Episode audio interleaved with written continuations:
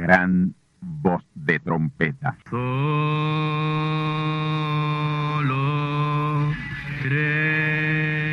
Saludos amigos y hermanos radioyentes. Están ustedes en sintonía con la audición radial Gran Voz de Trompeta, con el mensaje final de Dios al mundo, a la iglesia y a su pueblo escogido. Esta es la voz de Dios, proclamando el mensaje del Evangelio del Reino, o Evangelio eterno, a todos los que moran en la tierra, en el cumplimiento de Apocalipsis capítulo 14 y verso 6. Este es un mensaje de alerta y de apercibimiento ante los eventos proféticos del fin del mundo que ya han comenzado. No es que viene el fin del mundo, es que ya comenzó.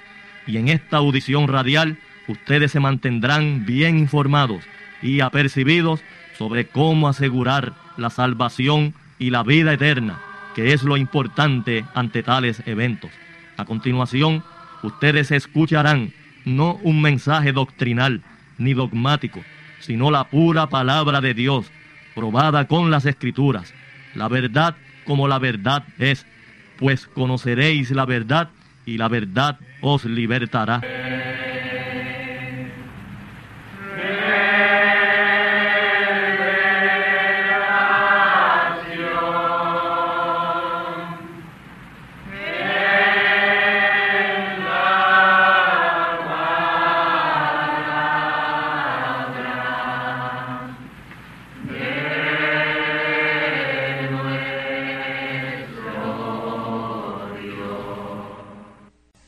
Y ahora vamos a la sección de preguntas y respuestas.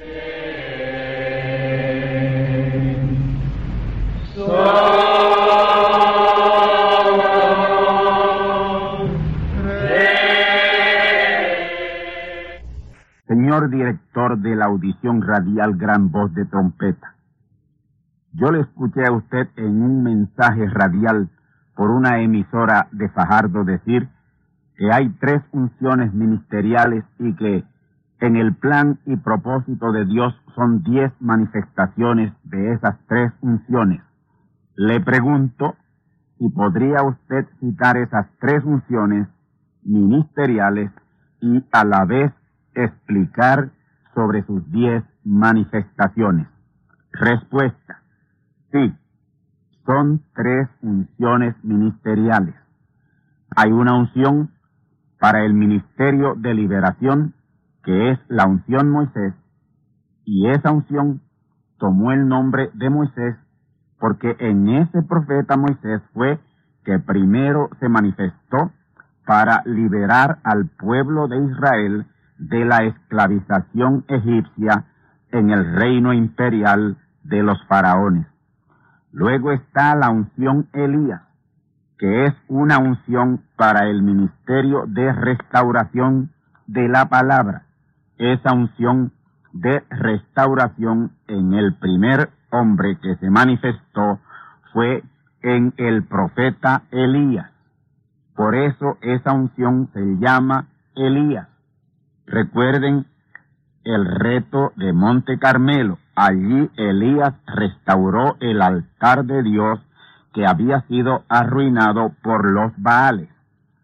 Luego está la unción Jesús, que es la tercera de las unciones. Las primeras dos son unciones parciales, pero la tercera, la unción Jesús, es una unción de plenitud. Y tomó el nombre Jesús porque ese fue el hombre sobre el cual vino esa unción por primera vez, una unción de plenitud del Espíritu Santo. Ahora, esa unción Moisés se manifiesta dos veces. Moisés viene dos veces. En ambas tiene que ver con la liberación de Israel y Moisés es uno de los dos testigos. La unción Elías se manifiesta cinco veces y Elías es el segundo testigo.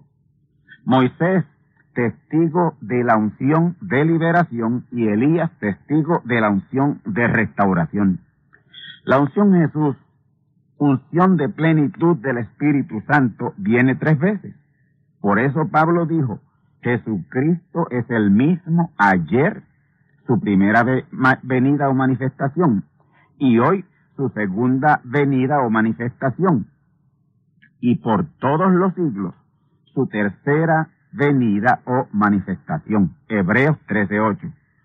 Juan en Apocalipsis 1:4 dice, Juan a las siete iglesias que están en Asia, gracia sea con vosotros y paz del que es, y el que era, y del que ha de venir.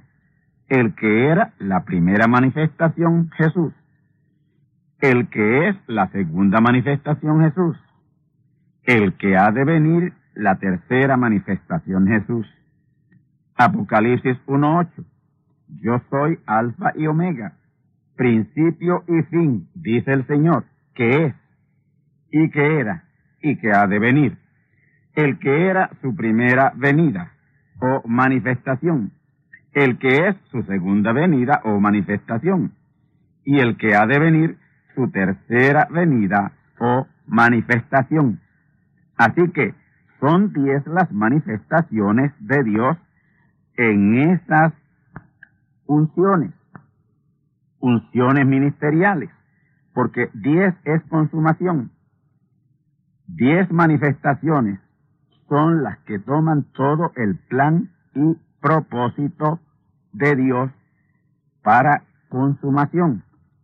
Dios con Abraham estableció el fundamento, la piedra angular de la fe, y de sus lomos trajo la simiente. Isaac, de Isaac vino Jacob, y de Jacob las doce tribus de Israel. Pero sin embargo, de esas doce tribus, solo diez de ellas componían a Israel, dos de ellas a Judá. Ahora, el plan y propósito de Dios comienza con Moisés, el primer hombre tomado por Dios para manifestarse al pueblo. Hasta Moisés, Dios, el Espíritu Santo, el Espíritu Eterno, la gran teofanía, se había manifestado en el torbellino y en el pilar de fuego. Moisés fue el primer gran profeta en el cual el pilar de fuego se manifestó o el Espíritu Santo tomó para hablar a través de él. Y Moisés fue la primera de esas manifestaciones. El Espíritu Santo le ungió con una unción de primicias, o sea, una porción del Espíritu Santo, una unción de liberación. Y esa unción fue una unción de liberación, poder para liberar al pueblo de Israel de la esclavitud egipcia. Así que ese espíritu o virtud del Espíritu Santo que le ungió fue una unción de liberación. Esa unción se repite por segunda vez. Luego vino la unción o virtud del Espíritu Santo a Elías el Tisbita para la restauración del altar de Dios que había sido arruinado. Esa unción o virtud se repite cuatro veces cuatro veces más, cinco con la manifestación de Elías el Tisbita. En cuatro profetas distintos se manifiesta esa unción para hacer restauración siempre. Luego viene la unción plena de Dios, la plenitud del Espíritu Santo, y en el primer hombre que se manifestó esa unción fue en Jesús. Así que son tres unciones, dos de ellas no en plenitud, sino parciales o en primicia, pero la tercera una unción plena. Y esas unciones llevan el nombre del primer hombre en el cual se manifestó o a quien Dios ungió por primera vez. Por lo tanto, esa primera unción de liberación, como al primer hombre que vino fue a Moisés, por eso se llama Moisés. La segunda unción vino al hombre Elías, y fue una unción de restauración, la cual se llama Elías, por haber sido en Elías el primer hombre en el cual se manifestó esa unción. La tercera unción es una unción de plenitud del Espíritu Santo, y esa unción plena vino por primera vez en un hombre llamado Jesús. Y esa unción de plenitud se llama Jesús, aunque se manifieste por segunda vez en un Pedro, esa unción se va a llamar siempre Jesús. La unción Elías se manifestó por tercera vez en un hombre llamado Juan. Y Jesús le llamó Elías. Y eso porque el espíritu y virtud de Elías estaba en él. Esa unción vino sobre él.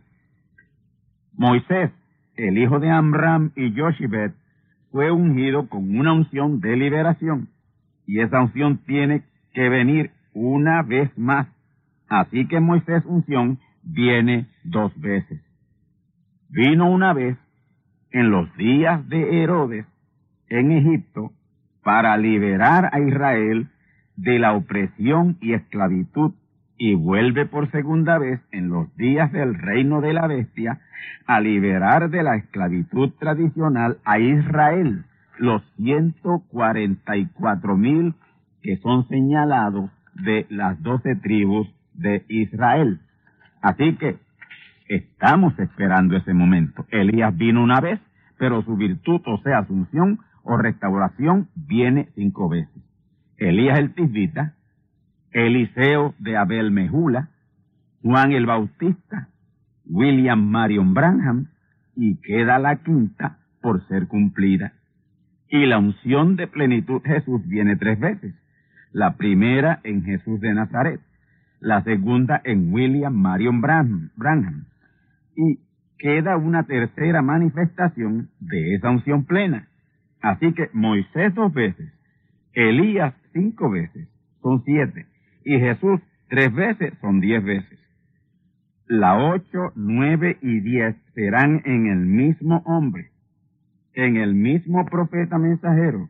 Él será Moisés, Elías, Jesús. Y estas diez grandes manifestaciones de Dios están tipificadas y figuradas en distintos pasajes de la Biblia. Primero, en los diez camellos que llevó Eliezer para buscar a Rebeca. Ella estará identificada con ese número 10, recibirá ese número 10. Luego, en las diez palabras de vida, los diez mandamientos, uno por cada letra y número, las diez tribus de Israel, los diez días de prueba que pidió Daniel, los diez leprosos sanados, nueve que no aparecieron a dar gracias, pero el número diez sí vino a dar gracias. Las diez dragmas, la número diez fue la que se perdió, pero la mujer barrió y barrió la casa hasta que la halló. Esa mujer representa la verdadera iglesia de Cristo, la novia de Cristo de este día. Ella es la única que ha encontrado esa décima dragma, la cual señala a la décima manifestación de Dios, que es la tercera y última venida de Cristo. En Moisés dos veces, en Elías cinco veces, son siete. Y primera venida de Jesús ocho, segunda venida de Jesús nueve y tercera venida de Jesús diez. Cristo viene tres veces. Vino la primera vez a redimir su iglesia. Vino por segunda vez a reclamar y arrebatar su iglesia de todos esos sepulcros denominacionales a la palabra y viene por tercera vez a hacer consumación para reinar con su iglesia. Rey y reina.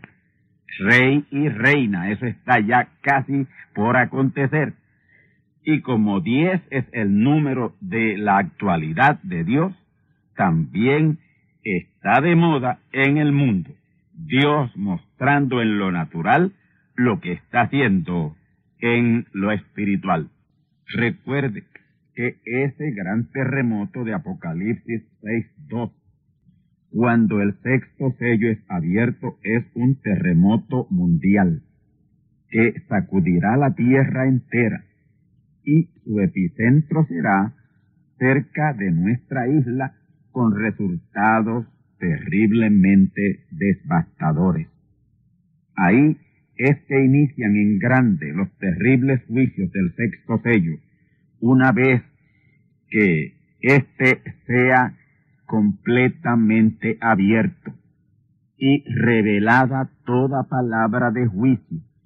Y esto lo estará señalando una cuantiosa aparición de ángeles investigadores de juicio. Y esos ángeles investigadores de juicio son los que muy desacertadamente llaman hoy platillos voladores. Estos avistamientos o cuantiosas apariciones de estos seres celestiales toma lugar cuando la tierra está al borde de catastróficos juicios.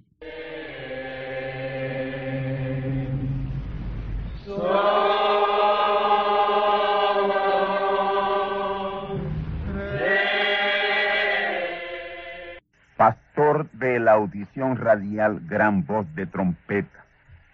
Deseo me conteste la siguiente pregunta relacionada con Génesis capítulo 14, versículos 18 al 20. La pregunta es sobre Merquisedec. ¿Quién es ese Merquisedec que le apareció a Abraham, que dice era sacerdote del Dios alto? ¿Me puede dar una explicación detallada? Respuesta. Melquisedec es Dios. Él le apareció a Abraham en teofanía. Él es la gran teofanía, el gran espíritu eterno, el centro de toda energía, el gran logos, Cristo la palabra. Melquisedec, rey de Salem, rey de paz, que a la vez quiere decir rey de justicia. Él asumió forma corpórea para aparecerle a Abraham y ese cuerpo sin duda alguna que era el mismo con el cual se manifestó el Señor Jesús, es decir, tomó ese mismo cuerpo. Ese cuerpo teofánico, Melquisedec, se hizo carne en el cuerpo de Jesús. Por lo tanto, Jesús fue Melquisedec. Y en todo cuerpo humano que Melquisedec se manifieste, ese es Melquisedec. Hebreos 7, versículos 1 al 3 dice, porque este Melquisedec, rey de Salem, sacerdote del Dios Altísimo, el cual salió a recibir a Abraham, que volvía de la derrota de los reyes, y le bendijo, al cual asimismo dio Abraham los diezmos de todo. Primeramente, él se interpreta rey de justicia y luego también rey de Salem, que quiere decir rey de paz, sin padre, sin madre, sin linaje, que ni tiene principio de días ni fin de vida, mas hecho semejante al Hijo de Dios, permanece sacerdote para siempre. Hemos citado. Ese verso 3 es sumamente importante para saber quién fue, es y será Melquisedec. Ahí lo señala como eterno, sin linaje, sin padre, sin madre, sin descendencia humana, ni principio de días, ni fin de años, sin comienzo y sin fin, eterno. Jesús el hombre de carne y hueso y sangre, tuvo comienzo de días al nacer de una mujer y venir al mundo como hombre. Pero Melquisedec, la gran teofanía, que es Cristo, el Espíritu Santo, ese no es hombre, pero sí se hace hombre. Y de hecho, se ha hecho hombre dos veces al encarnarse en dos hombres distintos plenamente. Melquisedec es Cristo y Cristo es el Espíritu Santo, la gran teofanía, Dios.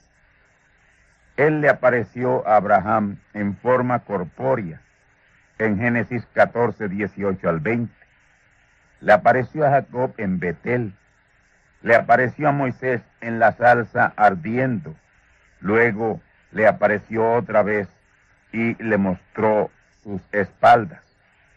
Le apareció en la ribera del mar muerto, en el pilar de fuego, y se interpuso allí entre el pueblo de Israel y el ejército de Faraón en la columna de fuego. Le apareció a Josué cerca de Jericó, vestido como un militar, con su espada desenvainada. Josué capítulo 5, versículos 13 al 14. Le apareció a Elías en el silbo apacible, allí en Oret. Le apareció a Daniel y a sus compañeros como un cuarto hombre, el cuarto hombre en el horno de fuego. Le apareció a Saulo de Tarso en el camino hacia Damasco y le dijo, yo soy Jesús a quien tú persigues. Así que en todas esas apariciones, él fue Melquisedec y le queda una final manifestación o aparición como Melquisedec, pero esta vez será en su pueblo, que será su templo o tabernáculo eterno. Ahí él será el todo y en todos. Con esta respuesta Espero haber satisfecho vuestra interrogante sobre quién es Merquisedec. Y ahora, al tercer capítulo de nuestra importante conferencia profética, el nuevo orden mundial. Con ello respondemos a la pregunta, conforme a la profecía, ¿qué significa el nuevo orden mundial? Escuchemos. Tornaos conmigo a la palabra de Dios para el tercer capítulo de nuestra conferencia profética, el nuevo orden mundial. Apocalipsis capítulo 13, versículos 1 al 18. Después vi otra bestia que subía de la tierra y tenía dos cuernos semejantes a los de un cordero, mas hablaba como un dragón, y ejerce todo el poder de la primera bestia en presencia de ella, y hace a la tierra y a los moradores de ella adorar a la primera bestia, cuya llaga de muerte fue curada, y hace grandes señales de tal manera que aún hace descender fuego del cielo a la tierra delante de los hombres, y engaña a los moradores de la tierra por las señales que le ha sido dado hacer en presencia de la bestia, mandando a los moradores de la tierra que hagan la imagen de la bestia que tiene herida de cuchillo y vivió. Y le fue dado que diese espíritu a la imagen de la bestia, para que la imagen de la bestia hable y hará que cualquiera que no adoren la imagen de la bestia sean muertos. Y hacía que todos, a los pequeños y grandes, ricos y pobres, libres y siervos, se pusiese una marca en su mano derecha y en sus frentes, y que ninguno pudiese comprar o vender sino el que tuviera la señal o el nombre de la bestia o el número de su nombre. Aquí hay sabiduría. El que tiene entendimiento cuenta el número de la bestia porque es el número de hombre y el número de ella 666. Amigos y hermanos, en esta ocasión, como ya he dicho, estaremos en el tercer capítulo de nuestra conferencia profética, el nuevo orden mundial. En el capítulo pasado pudimos ver y entender que en ese reino de la bestia, el nuevo orden mundial lo produce la imagen de la bestia. Y hemos probado mediante la profecía apocalíptica que esa imagen de la bestia la trae a existencia los Estados Unidos de América.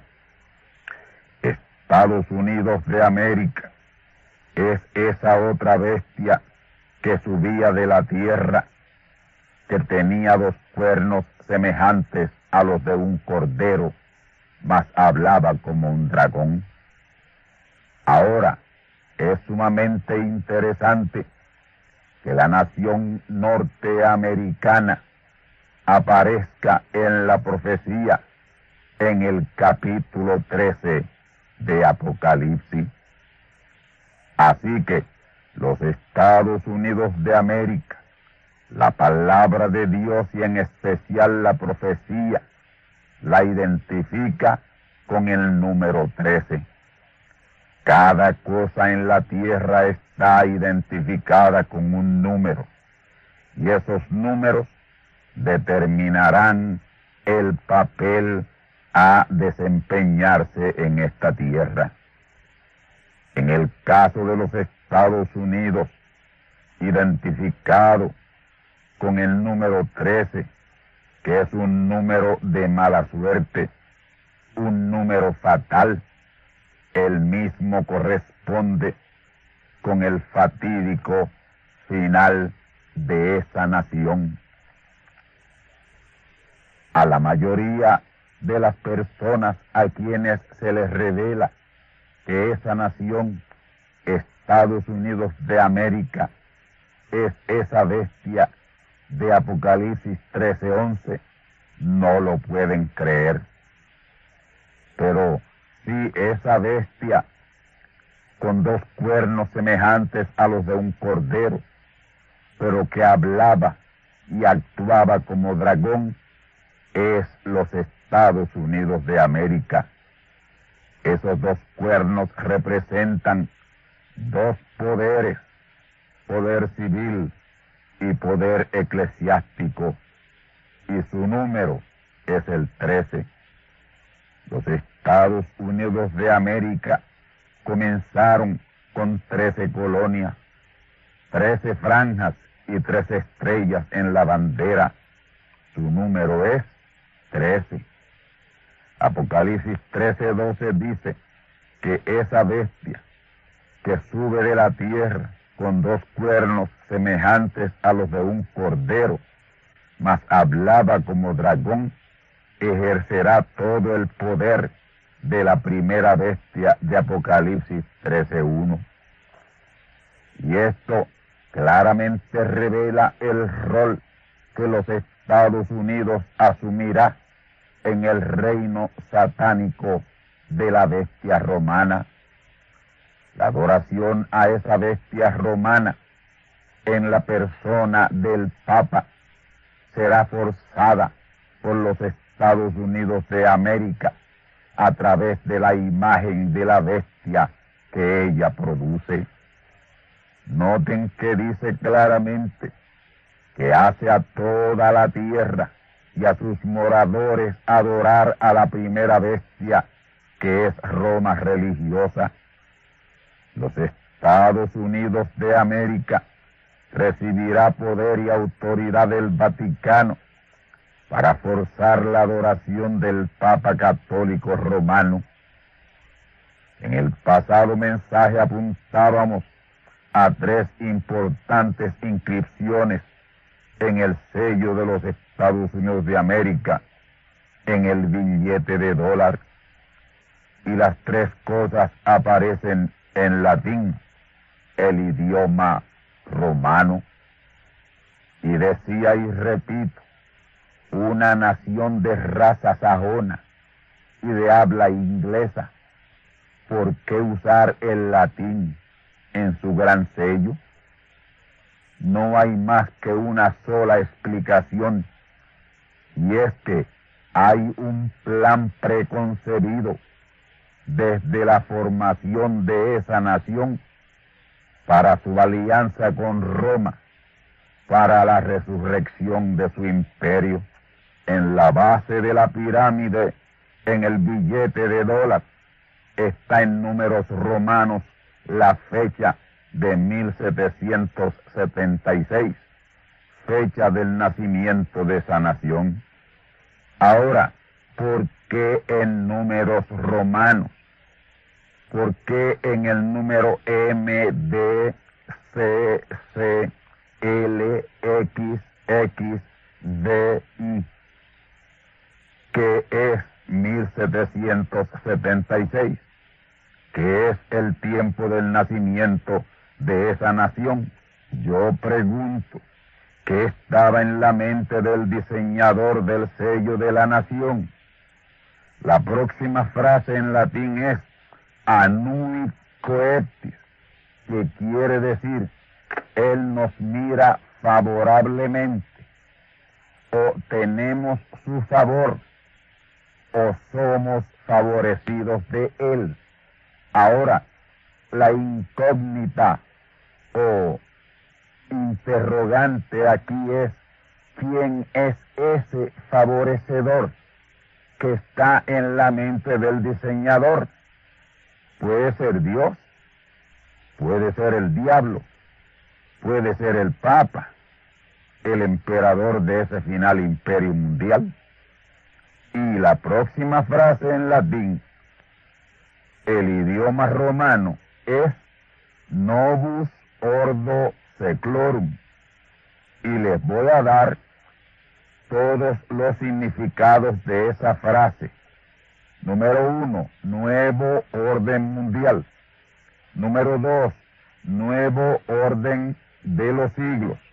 Número tres, nuevo orden de las edades.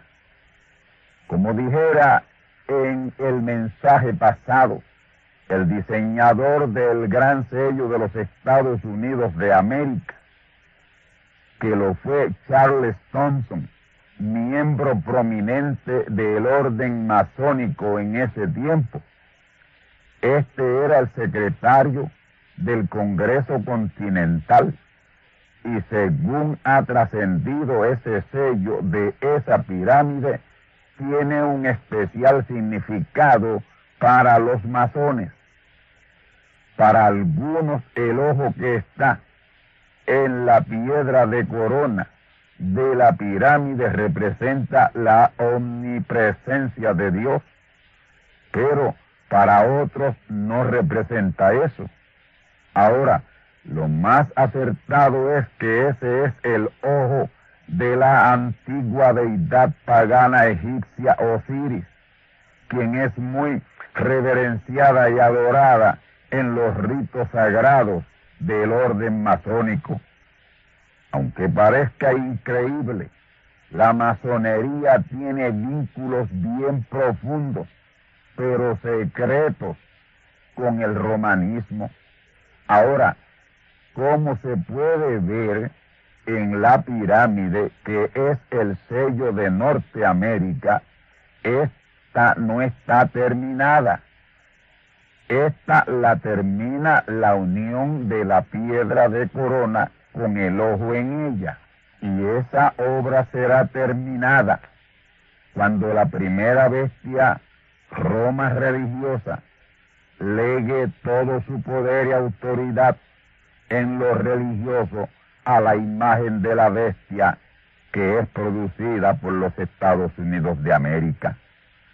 Para Charles Thompson y otros, el ojo observador de Osiris representa que en el 1776 comenzó su objetivo secreto con los Estados Unidos de América, de al final de esa nación saliera el nuevo orden mundial. Ahora, yo quiero que sepan que los fundadores de esa nación, la mayoría de ellos fueron cristianos, como Jorge Washington y otros, pero dentro de ellos había un grupo con otros planes. Y eso es lo que revela el gran sello de esa nación que aparece en el billete de dólar. El plan de ese grupo sería el desarrollo de una nación completamente apartada del principio cristiano y de su fundamento. Ese grupo, encabezado por Charles Thompson, tenía en sus mentes para el futuro un totalmente diferente orden mundial de orden religioso. Y ese nuevo orden político religioso estaría diseñado para reemplazar el viejo orden mundial cristiano. Y llegó el momento de reemplazar el cristianismo por el romanismo. En ese nuevo orden mundial se está llegando el momento. Así que desde 1776, con el nacimiento de la nación de los Estados Unidos de América, está en agenda un nuevo orden mundial para todos los pueblos. En el 1848 hubo un brote o intento para el establecimiento de un nuevo orden mundial. Carlos Marx publicó su manifiesto comunista y llamó la atención al mundo de su propia versión sobre un nuevo orden mundial en el año 1917. Antes de Marx, en el año 1848, el coronel Edward House y Woodrow Wilson hicieron un llamado por un nuevo orden mundial. En el año 1938, Adolfo Hitler, antes de lanzarse a la guerra en 1939, hizo un llamado a un nuevo orden mundial.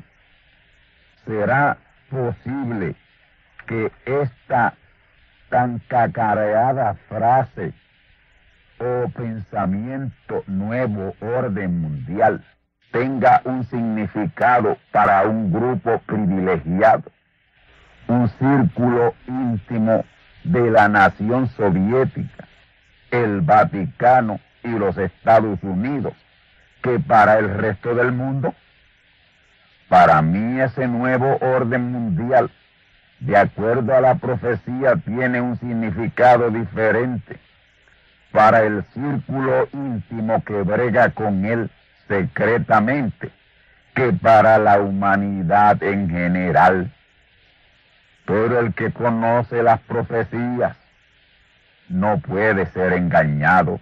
Solo un pequeño grupo de líderes mundiales tiene el verdadero conocimiento del alcance del nuevo orden mundial. Ese nuevo orden mundial será uno infernal, satánico, que yo no vacilo en llamarlo viejo orden satánico. Y aquí voy a insertar una oración que tal vez hoy no signifique mucho, pero será bien, bien cotejada el día que el nuevo orden mundial gobierne al mundo y es la siguiente. El presidente de los Estados Unidos de América hoy es el jugador estrella del equipo del nuevo orden mundial, preparando al mundo para su introducción, pero a la postre ese nuevo orden será definido por otro, no por el de él.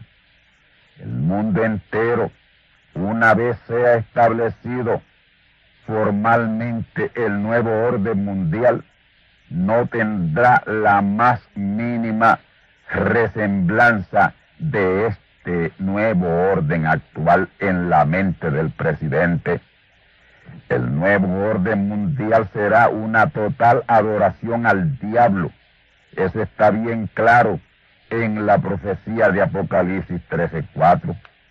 El nuevo orden mundial será una total negación de Dios y los verdaderos principios del Evangelio y su fundamento. Roma hará guerra contra todo creyente de la palabra y esa guerra la hará a través de la imagen de la bestia que es producida por los Estados Unidos de América. Y todo eso bajo el nuevo orden mundial que obligará a toda criatura sobre la faz de la tierra a adorar a la bestia. Y todo eso se fraguará bajo el más terrible engaño. El mundo será engañado. Apocalipsis 13:4 dice engañará a todos los moradores de la tierra obligándolos a la adoración más infernal y satánica de toda la historia humana. Y en ese engaño estará metida de cuerpo entero la Unión Soviética, pues es la Unión Soviética la que finalmente trae la bestia al poder, también bajo engaño. Y dicho sea de paso, ya se le está viendo la otra cara a la moneda en la Unión Soviética. Vamos a tratar de descubrir algo en el orquestamiento engañoso de Mikhail Gorbachev y Edward Shevardnadze y compañía. Y estoy tocando esto porque tiene que ver con ese fatídico y engañoso nuevo orden mundial como lo conciben Bush y Gorbachev. Vamos a hacer un poquito de historia comunista en Rusia. Gorbachev, el primer secretario del Partido Comunista en la provincia conocida como Stavropol, y Edward Shevardnadze, fue primer secretario del partido en la República de Georgia. Andropov trajo a Gorbachev a Moscú como ministro de Agricultura y Gorbachev trajo a Shevardnadze a Moscú en julio de 1985 como ministro de lo Interior, una función policíaca y luego lo hizo ministro del Exterior. Ahora, en su nativa Georgia, Sabernatzi fue ministro de Asuntos Internos y un mayor general de la policía secreta. Un hombre bien envuelto en supresión y torturas en defensa del comunismo. Edward Shevardnadze es un amigo íntimo del secretario de Estado James Baker. Súbitamente Shevardnadze se ha hecho un campeón de la democracia y hasta atacó en pleno Kremlin a su amigo íntimo Gorbachev acusándolo de estar cediendo ante una férrea dictadura que sería impuesta. Fue una acusación pública y hasta salió televisada. Así estaba orquestado todo. Que Chabernat se diera la voz de alerta y que a cierto tiempo viniera un golpe de Estado preparado sin ninguna consecuencia. El pueblo soviético y su liderato no ha visto y sentido otra cosa que dictadura desde el año 1917. Ahora, como un mayor general de la policía secreta como Shevardnadze puede sorprenderse por una futura dictadura. Edward Shevardnadze fue un hombre clave en la jugarreta y orquestamiento del bien fraguado golpe fracasado. Ahí está Edward Chavernatz de nuevo en su posición original, traído por su amigo Gorbachev nuevamente. Ahora, ustedes tienen a Bush y a Baker del lado de ellos, dos individuos claves para la sanidad de la herida de muerte económica de la Unión Soviética. Y hay una corriente fuerte entre el liderazgo mundial para romper con la tradición y traer a Edward Shevardnadze al puesto de secretario general de las Naciones Unidas. Solo imagínense las implicaciones de ese nuevo orden mundial siendo aplicado por unas Naciones Unidas con un poderoso ejército bajo el comando de un ex mayor general de la policía secreta soviética. Hermanos, todo esto y mucho más se está promoviendo bajo el ya famoso nuevo orden mundial.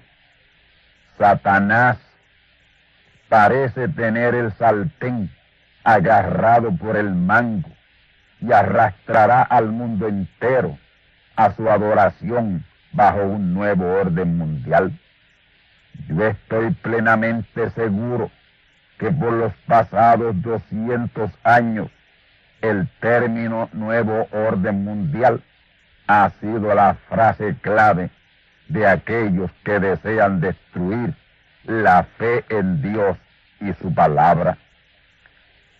Está de camino la implantación de un nuevo orden mundial, el cual costará la vida de millones de creyentes que no se sometan a él. Así está escrito, así está profetizado y así acontecerá porque la palabra de Dios es infalible.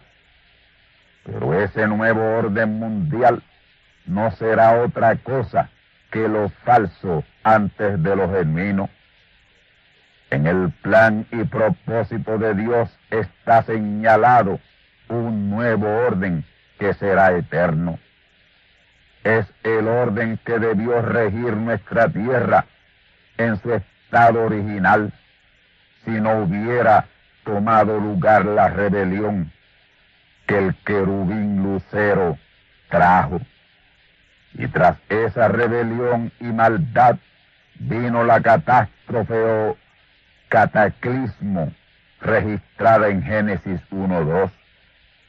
Pero se está acercando rápidamente el momento que los hijos de Dios tomen el reino.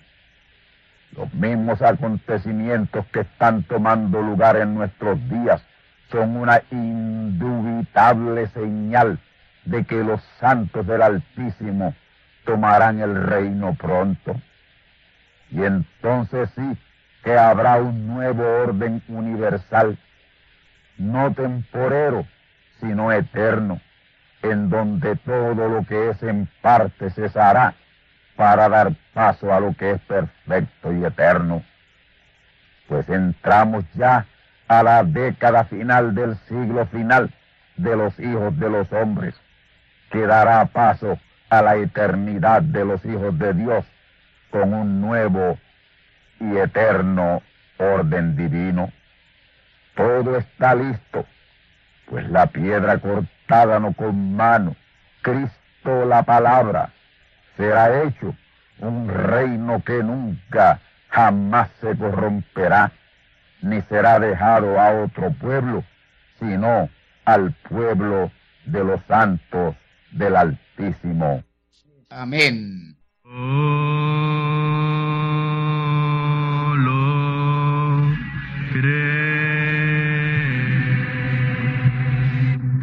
Y ahora hemos llegado al momento de liberación por la palabra hablada, no por oración. No oramos por enfermos, hablamos la palabra Jesús nunca oró por un enfermo. Él dijo la palabra. Él habló la palabra. Y la palabra fue enviada. Y curó los enfermos. Resucitó los muertos. Limpió los leprosos. Abrió ojos a ciegos. Oídos a sordos. Desató lenguas a mudos. Y la buena noticia hoy es que Él es el mismo, antier, ayer y hoy. Lo que Él hizo antier y ayer por otros, lo puede hacer hoy por ti. Tened la fe de Dios. Al que cree, todo es posible. Cree solamente y te será hecho. Enfermedad maligna, enfermedades producidas por demonios, virus, bacterias y gérmenes, os echo fuera y os maldigo con maldición de muerte y proclamo liberación sobre todo oprimido del diablo que llene los requisitos para ser liberado. Enfermedad te declaro fuera de existencia y pido la sanidad de los enfermos y la liberación de los oprimidos. En el nombre del Hijo de Abraham, el Todopoderoso Señor. Amén. Amén. La palabra ha sido dicha la palabra ha sido hablada y tú estás liberado. Da gracias a Dios por tu liberación y ve y cuéntale a otros lo que Dios ha hecho por ti.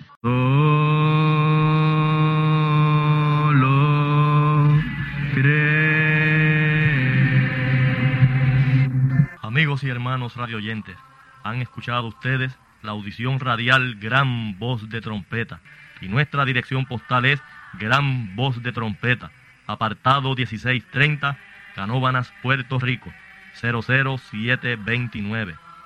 Una vez más, Gran Voz de Trompeta, apartado 1630, 1630, Canóbanas, Puerto Rico, 00729. Les invitamos muy cordialmente para que escuchen estas conferencias proféticas y sean apercibidos ante los eventos del fin del mundo que ya comenzó.